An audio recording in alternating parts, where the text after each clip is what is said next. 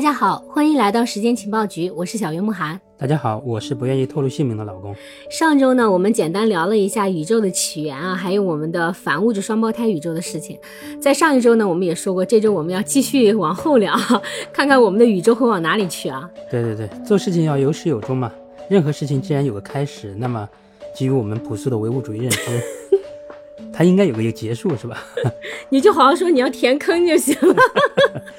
没有什么物质是永恒存在的。对啊，王菲唱过一个歌啊，什么有时候有时候宁愿相信一切有尽头，是吧？对对对，没有什么是永垂不朽的。王菲早就通过她的歌告诉了我们这些宇宙真理。那么有没有这么一种普世的宇宙规律，能够告诉我们，或者说指引我们，能够预测到我们的宇宙是一种什么样的趋势在运行？然后我们把这种趋势在数学上求一个最大化的极限，是不是就能得到真实的宇宙的归宿了呢？哎，还真的有。对，是我们上周说的热力学第二定律，对不对？对对，没错。热力学第二定律可以说是我们发现过的最绝望的宇宙规律啊！为啥呀？因为它以一种宇宙规律的方式告诉我们，我们的宇宙发生的所有的事，其实都是不可逆的。啊这个不光是时间上的不可逆，甚至是一种状态上的不可逆，我们都会不可避免的走向毁灭。这谁发现的这个定律？怎么这么讨厌？这个是德国物理学家克劳修斯。和英国的物理学家开尔文发现的。开尔文大家应该知道，就是呃绝对温度的温标嘛。其实也不能怪他们，他们其实也没有想报复社会。他们总结出这个规律的初衷，其实并不是为了要给我们判死刑，而是为了让我们少走弯路，告诉我们哪些东西是不可能实现的。这个怎么说的？这个就要从热力学这个学科来说起了。这个学科你听名字，其实并不像正经的那个理科的物理学。而是像工科类的技术，是哈，听起来好像是那种感觉，就是是一堆机械工程师好像画图纸 需要的啥东 西。对，它的存在原本是为了研究能量啊、温度还有做工，嗯，这些跟机械动力有关的事情的。但是当它研究的足够深的时候，其实它的本质还是宇宙万物运行的基本规律。嗯，也就是说，运动的推力从哪里来，往哪里去的问题。热力学里面有四个定律，它们都是环环相扣的。热力学第一定律，其实地球人都知道。啊，这个我知道吗？对，当然啊，这个就是能量守恒定律嘛。哦，高中学过的。对对对，热力学第二定律呢，就是我们今天要讲的呃熵增加定律。第三定律呢，其实是第二定律的一个补充，也就是说熵有一个最小值，就是在绝对零度的时候，熵也是零，但是这种状态只能计算，现实中是不可能达到的。嗯，那第四个定律是啥？哎，这个就有意思了。第四个定律呢，不叫热力学第四定律，而叫热力学第零定律。我感觉这个物理学家是不是有点什么大病？感觉是逗你玩儿。其实也不是，因为这第四个定律非常基础，就像能量守恒定律一样。嗯。但是第一定律呢，已经被能量守恒定律占掉了，所以为了体现出它的基础性，就把它放在零的位置。哦，就是比第一定律还基础。对，第零定律呢，就是热平衡定律。这个很简单了，就是说你放一杯开水在桌子上，它会慢慢降温，但是不会一直降，降到绝对零度。嗯。当它和环境中形成热平衡以后，就会停止降温。哦，这个好理解。对，大道至简嘛。嗯。所以说，其实热力学的四个定律里面，唯一看上去不好理解的就是热力学第二定律，因为它里面有一个熵的概念。熵这个东西呢，不像温度啊和能量这这两种我们可以直观感知的物理量，但是如果我们不搬出数学公式的话，它还是很好理解的。那热力学定律是怎么来的呢？呃，在这里我不太想聊那个卡诺热机啊和热效能这些工程概念。如果我聊这个，别说听众朋友了，我自己都会弃坑。这么枯燥吗？对，除非你对内燃机和烧锅炉这件事情有执念，感兴趣，对，不然很难提起兴趣。这件事情真的。不过，如果我们把它和能量守恒定律来类比的话，你就会明白它的由来了。嗯，热力学第一定律是由第一类永动机的想法催生的，但是能量守恒定律告诉了我们，第一类永动机是根本没有办法造出来的，因为它违反了热力学第一定律。嗯。那么热力学第二定律就是第二类永动机催生的，它同样告诉了我们第二类永动机也根本不存在，因为它违反了物热力学第二定律。在我大学一年级的时候，刚刚接触了熵的这个概念的时候，我其实没有办法通过它的数学公式直观的去理解这是一种什么样的物理量，而且它也非常不好量化。当时我也头疼了非常久的时间。但是如果把熵放到我们生活里面来的时候，就非常好理解了。嗯，比如说我们常说的破镜难圆。覆水难收就是这样的描述，其实就是熵增加的宏观作用。熵其实就代表了物质或者说系统内部的混乱程度，熵值越高，混乱程度就越高；熵值越低，就说明它越有序、有顺序，对吧？嗯。那么我们怎么去理解熵增加定律呢？就是说，在一个封闭的系统里面，什么叫封闭系统？就是说一个和外界没有能量交换的系统。哦，在这样一个系统里面呢，熵的数值是不会自发的减少的，只会朝着增加的方向去。也就是说，在封闭的系统里面，不会自发的变得有序，而会自发的变得混乱。在我们现实世界的封闭系统是不存在的，但是很多时候我们可以近似的去看，比如说镜子掉下来摔碎是一个很自然的事件，对吧？嗯，但是那么如果你看到一个一堆的玻璃渣子很自然的变成了一个镜子，你是不是觉得见鬼了？确实，盆子打翻以后水洒了一地，这也是个很自然的现象，对吧？嗯但是你从来没有见过地上的水一滴一滴回到盆子里面的吧？啊，见过，啊，把视频倒放就行了。不许作弊啊！那这样的话，我知道为什么我们高中的时候、初中、高中的时候不学热力学的第二定律了，到了大学才上这个。啊，这个怎么说？因为如果让初中生、高中生学了这个的话，那些不爱收拾房间的孩子就有理论依据了。我的房子变得混乱是有理论依据的，并不是只有我一个孩子的房子会变乱，对不对？这是自然规律啊，商会增加的，所有的人的房子都会自然变乱。所以你让我收拾房子，就是违反了 热力学的第二定律，对不对？你操心操太多了，不想干活的人永远有他的借口。你看谷爱凌不也是睡十个小时，然后也不叠被子嘛？对不对？我小时候还会搬出陈景润来给我妈妈讲逃避家务的事情。你现在也没少逃，好不好？现在连借口都不找。哎呀，扯远了，扯远了。不过我们还是可以拿收拾房间这件事来分析一下热力学第二定律。我们通过勤快的做工让房间恢复有序，对吧？但是这个过程当中，我们本身也是系统的一部分。嗯房间变得有序了，熵值降低了，但是我们自身消耗掉了能量和体细胞，我们消耗掉的这些能量会形成比原来更多的熵值。我们没有让总熵减少，而是增加了。但我们为什么还要这样做呢？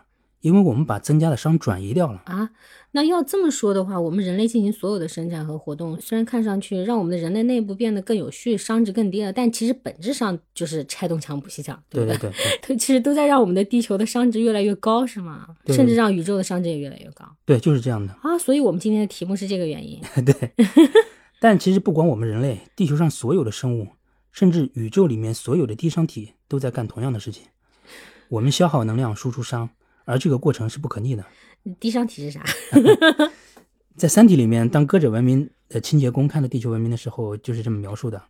其实只要是生命形式，都叫低熵体。嗯顾名思义，就是说本体的熵值很低，能够形成生命。生命本身就是一件高度有序的存在。这个让人感觉嗯非常不好啊，就感觉好像我们这些爱折腾的低熵体会导致宇宙的毁灭。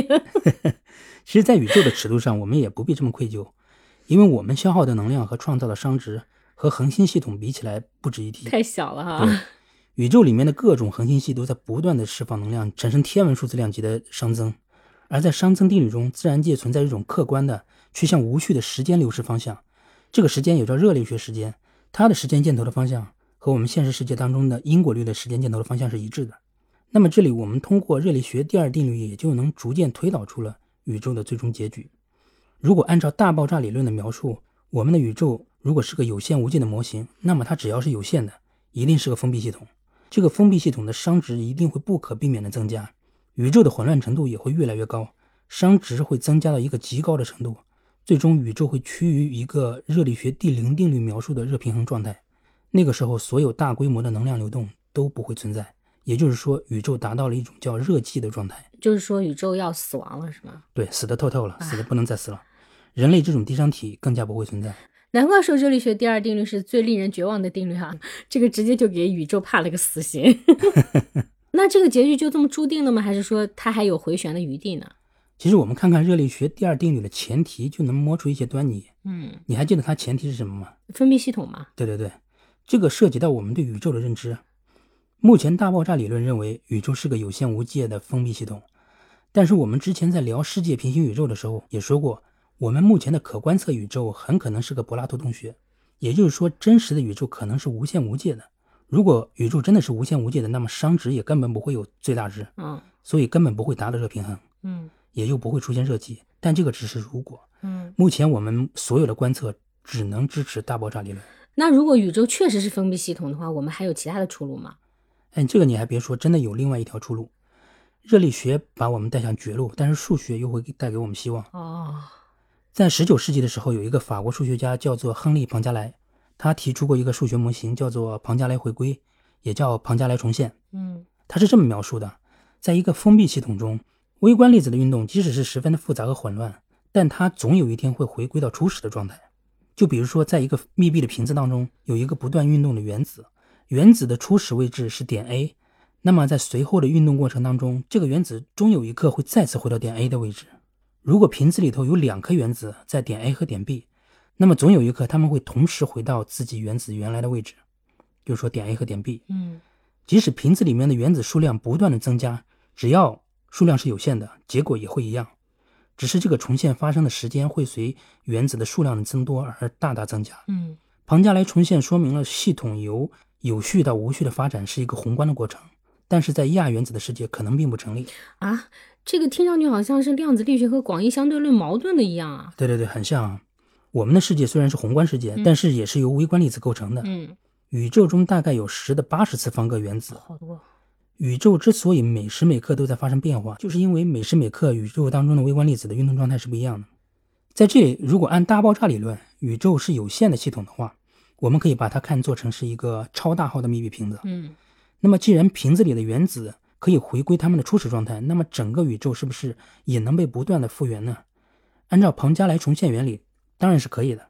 而且，我们可以根据宇宙中微观粒子的总量来计算出庞加莱回归需要的具体时间。这个肯定很长时间，对不对？对，这个数字是一个超级天文数字，大概是十的十次方的十次方的十次方的十次方这么久，还能算出来吗？可以算出来。虽然宇宙级庞加莱重现需要的时间长的无法想象，长到现在的宇宙寿命在它的面前约等于零，对呀、但这个数字是有限的，我们不能否认它出现的概率。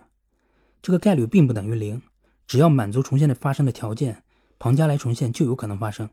那就是说宇宙有可能出现轮回呗？对，在无限遥远的未来，宇宙可能会恢复成一个起点，再一次发生大爆炸，嗯时间和空间又重新开始。啊，那也许我们可能并不是第一次见面，对吧？也许你也不是第一次点开我们的时间情报局来收听这一段扯淡的对话。也许每一个人的人生都是一次重蹈覆辙，也有可能很多次重蹈覆辙。可能就像爱因斯坦所说的，时间就是一种错觉。重现发生的时候，已经消失的事物会再度出现，已经失去的人会重新出现在我们的身边。嗯但所有的记忆和感知都一并恢复到了对应时刻的状态，所以重现后的生物可能并不会感知到重现已经发生了。那其实是不是有可能庞加莱重现其实已经发生过无数次了？对，有可能的，但是我们没有办法知道。这听上去感觉又成玄学了。其实真不是玄学。在二零一八年的时候，奥地利维也纳大学的研究人员成功的在一套多粒子量子系统中证实了庞加莱重现的现象，而且已经把他们的成果发表到《Science》期刊上了。轮回这个虚无缥缈的概念在实验室当中被证明了。哇塞，这个太不可思议了。那其实我们从宏观上来看的话，那庞加莱重现其实是违反热力学第二定律的。那这个应该怎么解释啊？对，这个看上去是这样的，但目前还没有成熟的理论能够把微观和宏观统一在一起。其实这个终极解释很有可能也藏在黑洞里面。哦啊，这个也和黑洞有关系啊。对对，其实咱们可以这样类比，就像你刚才说的量子力学和广义相对论的矛盾，其实也就是说解释微观世界和宏观世界当中的矛盾。嗯熵增加定律和庞加莱重现其实也是这样一种矛盾。另外，热力学第二定律的时间箭头和因果律的时间箭头是一致的。那么我们知道，在黑洞里面，因为时空扭曲，时间的箭头总是指向起点处的。嗯那么热力学的时间箭头也会指向起点处。嗯那么起点处很有可能代表了时间和熵值的极限。嗯，所以，我们如果能够得到黑洞内部的数据，那么这些问题都会迎刃而解了。我就感觉这个黑洞是个非常让人向往的东西啊。那么有没有科学家对黑洞里的熵值变化有过假设，或者说数学的推导这种呢？哎，这个还真的有，而且这个推导还引发了另外一种宇宙模型，哦，叫做全息宇宙论。以后我们在聊费米悖论的时候，我会专门拿出一集来说这个 非常大脑洞的模型，它是对我们这个世界的另外一种解释，也是对费米悖论的一个精彩回答。很好，你这坑又开始挖了。没办法，物理学就是这样，一环套一环，越陷越深。挖坑没问题，只要你填就行了。填坑也是个技术活。确实是，那么接下来又到了我们的脑洞时间了。嗯刚刚我们说到，我们人类包括自然界所有的生物都是一种低熵体，嗯而热力学第二定律告诉我们，在没有外力存在的情况下，不可能自发的产生低熵体。而达尔文的进化论看起来好像也是违反热力学第二定律的。物种为什么会往熵值更低的方向去演化？因为热力学第二定律的约束，我们地球生物内部的熵值在降低，那么必然会有外来的输入的负熵，也就是说，必须要有外力干预。那么我们这些生命诞生的原动力是什么？物种进化的推力又是什么？哎呀，这个向地球输入负熵的外力，又是一种什么样的存在？我们不得而知，确实而我们可能也永远没有办法知道，啊，为什么呢？因为我们所能驾驭的这个维度的科学存在太多的物理限制，是我们几乎无法突破的。嗯，比如光速、绝对零度、普朗克时间、普朗克温度、可观测宇宙这些东西，就像牢笼一样死死地困着我们。对哦，看上去就好像真的是柏拉图的洞穴一样。我们所了解的这些东西，有可能并不是真的，对不对？对，而想要突破这些枷锁，可能需要走出这个洞穴，那就是说，我们可能要升维。而三维空间的物质是不可能存在于四维空间的。嗯我们想要升维，只能抛弃肉体，依赖意识。啊，这个是不是我们永生那一集说的意识永生的另一个意义呢？对对对，这也是我为什么对于马斯克的脑机接口念念不忘的原因。如果有一天我们能够摆脱三维世界的物质束缚，而以一种非物质的形态存在，那么我们可能真的就能够逃离这个洞穴了。你这脑洞有点大呀。其实这个不算什么，以后我们在聊费米悖论的时候，你会真正的感受到科学家们的脑洞会大到什么程度。好吧，这我就很期待了啊。那我们今天的节目是不是就到这儿了啊？嗯希望感兴趣的朋友们订阅我们的频道，不要迷路了啊！谢谢大家的收听啊，我们下周见啊。再见。